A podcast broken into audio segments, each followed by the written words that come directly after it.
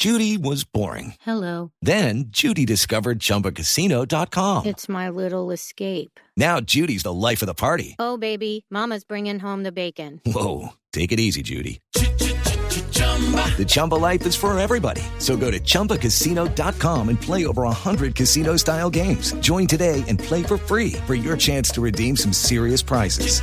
chumba ChumbaCasino.com. No purchase necessary. Void where prohibited by law. 18 plus terms and conditions apply. See website for details. Anoche, durante toda la madrugada, el gobierno de Bogotá intentando actualizar las cifras del desastre de anoche. El doctor Luis Ernesto Gómez es el secretario de gobierno en la ciudad. Doctor Gómez, buenos días. Néstor, muy buenos días. Un saludo para ti y para toda la audiencia. Sé que ha dormido poquito, doctor Gómez. Gracias por acompañarnos. ¿Qué balance tiene usted sobre esta jornada de caos, de violencia, de ataques a la policía, de protestas y de tantos, tantos hechos irregulares que han sucedido, doctor Gómez? Néstor, el más doloroso de los balances es la cifra de personas heridas, lesionadas. A lo largo de toda la noche estuvimos en puntos de atención y en comisiones verificadoras de derechos humanos recibiendo lesionados tanto de los civiles o de, los, de la fuerza pública, coordinando sus traslados en ambulancias.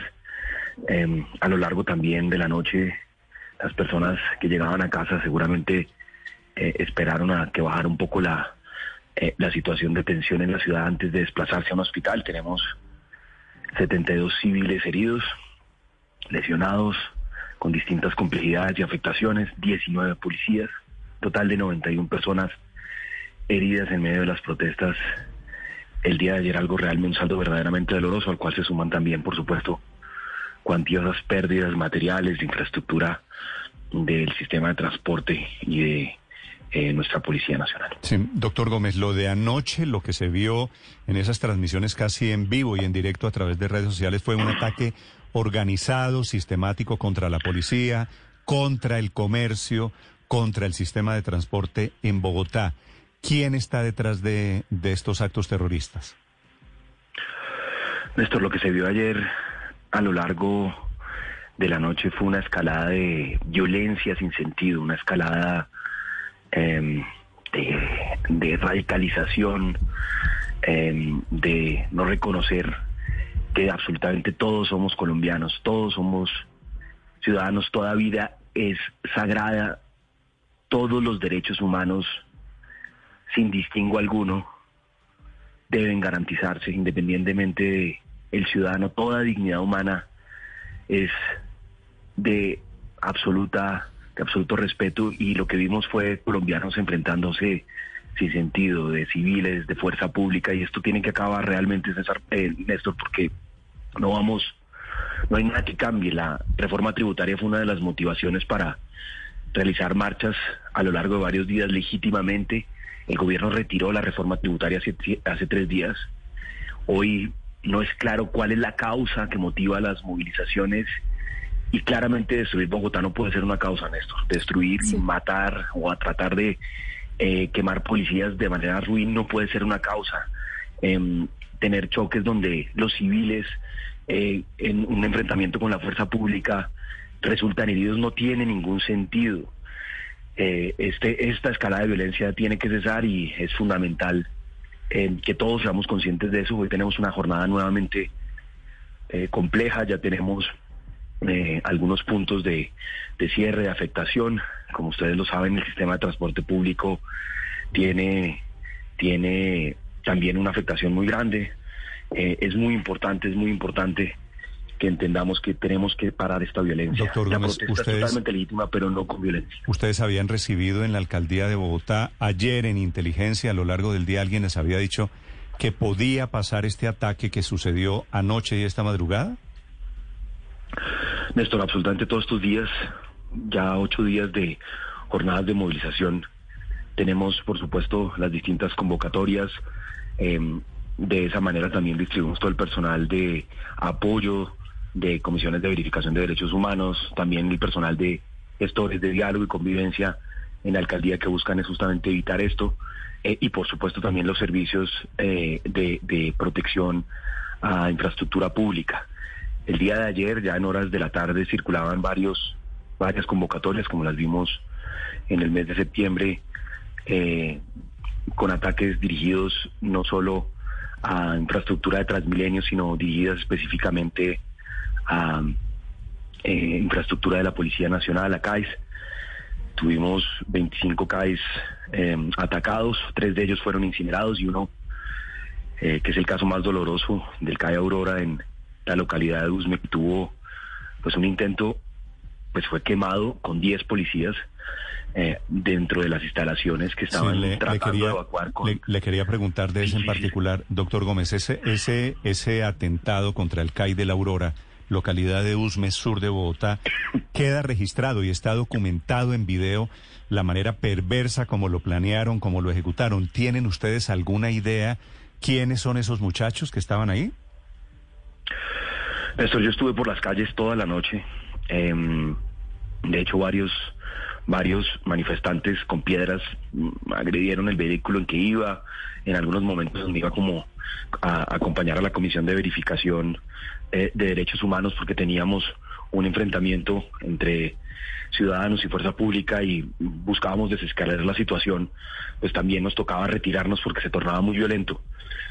Yo lo que veo es una juventud absolutamente desesperanzada, eh, una explosión social fruto de la pandemia, una explosión social y económica de desempleo, eh, de falta de oportunidades, que se suma también ya a una radicalización en ideas que llevan a que se confronten sin sentidos personas humildes, miembros del pueblo colombiano, un ciudadano con un comerciante, con un policía, todos seguramente muchos que comparten el mismo vecindario, la misma historia de vida, de extracto humilde, y que se están enfrentando sin sentido alguno en estos Sí. momentos. La protesta legítima puede avanzar, la protesta es un derecho constitucional, pero la violencia no va a cambiar nada en este país, lo único que va a traernos más dolor.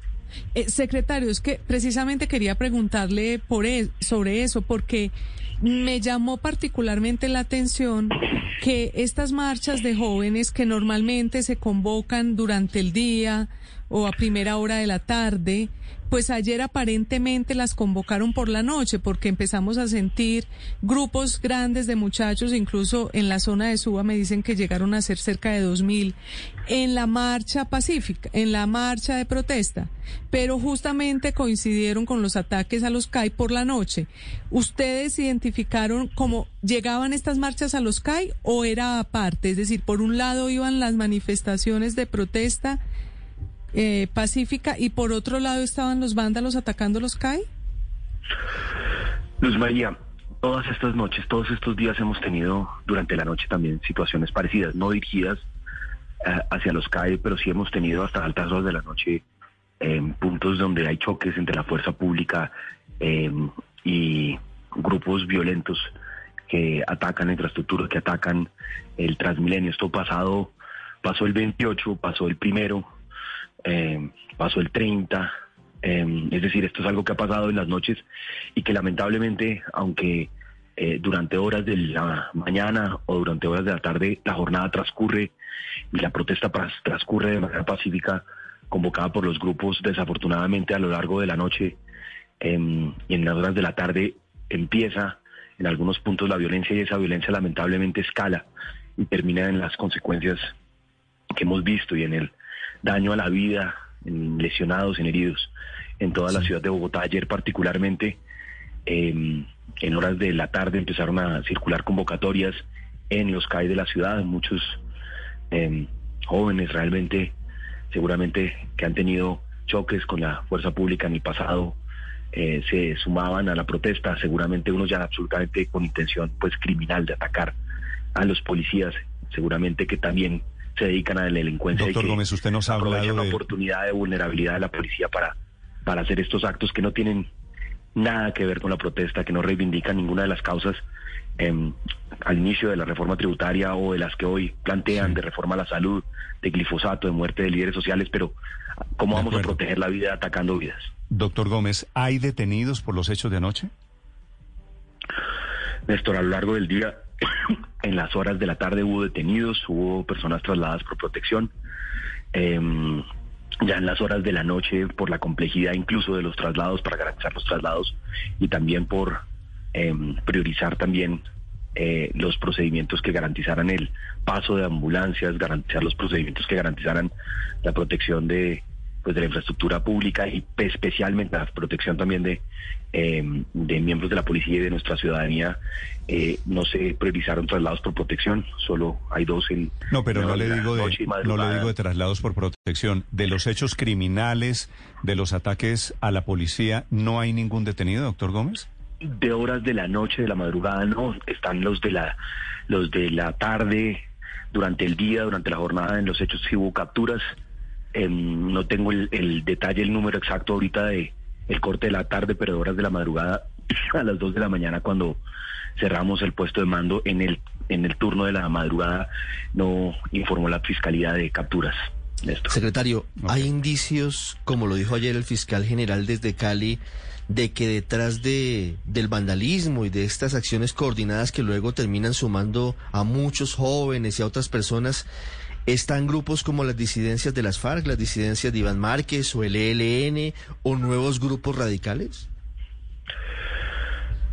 A lo largo de estos días, Ricardo, nosotros trabajamos todos los reportes, también trabajamos con nuestra policía, no hemos recibido reportes de la policía eh, metropolitana de Bogotá en ese sentido, eh, ni de nuestra fuerza pública, ni por lo que podamos evidenciar, pero evidentemente hay una altísima coordinación en acciones de ataque y, y de, eh, y de afectación a la movilidad de los bogotanos, a su patrimonio público, Eh, pero señalar algún grupo eh, de disidencias o de eh, guerrilla no tengo las condiciones ni hemos recibido esa información por parte de la. Doctor Gómez, una pregunta final. El transporte hoy, eh, ah, Transmilenio anuncia que habrá servicio solamente hasta las 3 de la tarde.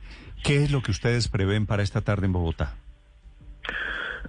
Néstor, tenemos lamentablemente una afectación de prácticamente el 35% del sistema em, por estaciones vandalizadas, em, por buses quemados, algunos dañados, averiados en el marco de las protestas y también porque eh, la operación lleva varios días recibiendo afectación y esto nos lleva a que hoy, eh, mientras hacemos reparaciones y trabajamos por restablecer la normalidad del sistema, pues tengamos eh, no tengamos la capacidad de funcionar con normalidad. Por eso el sistema no arrancó a las 4 de la mañana como suele arrancar, sino a las 6 de la mañana, va hasta las 3 de la tarde.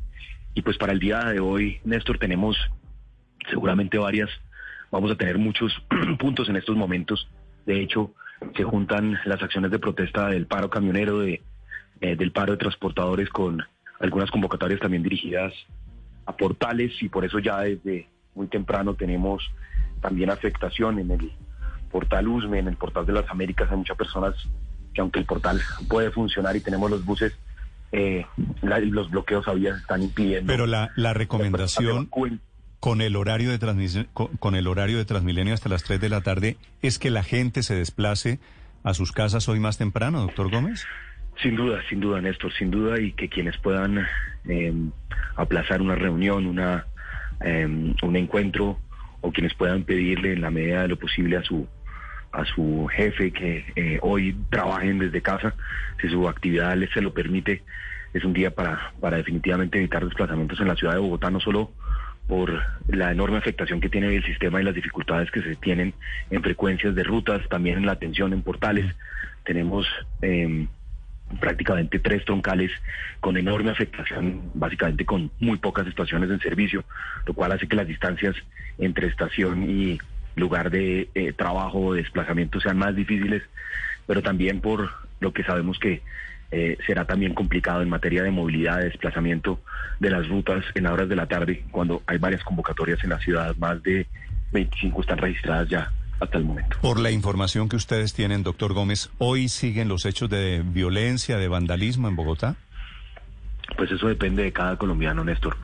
Eh, vamos a estar como todas estas noches y como todos estos días eh, presente en la calle. Vamos a estar con nuestros equipos de la Alcaldía Mayor de Bogotá, nuestros equipos de diálogo, eh, de convivencia, nuestros equipos, nuestras comisiones verificadoras de derechos humanos, porque también hemos tenido em, casos lamentables donde eh, hay un uso excesivo de la fuerza o donde no se realiza un traslado por protección de manera adecuada o no se garantizan los derechos, pero también con, por supuesto, toda nuestra Policía Nacional en eh, los distintos puntos restableciendo el orden público cuando la agresión, la violencia no lo permitan. Estaremos ahí también con nuestra policía, acompañando a nuestra policía a lo largo del día. Es el secretario de Gobierno de Bogotá, el doctor Luis Ernesto Gómez. Gracias, doctor Gómez, y vamos a estar pendiente y en comunicación durante todo este día. Gracias, Néstor. Estás escuchando Blue Radio. It's time for today's Lucky Land horoscope with Victoria Cash. Life's gotten mundane, so shake up the daily routine and be adventurous with a trip to Lucky Land. You know what they say. Your chance to win starts with a spin. So go to LuckyLandSlots.com to play over 100 social casino-style games for free for your chance to redeem some serious prizes. Get lucky today at LuckyLandSlots.com. Available to players in the U.S., excluding Washington and Michigan. No purchase necessary. VGW Group. Void where prohibited by law. 18 plus. Terms and conditions apply.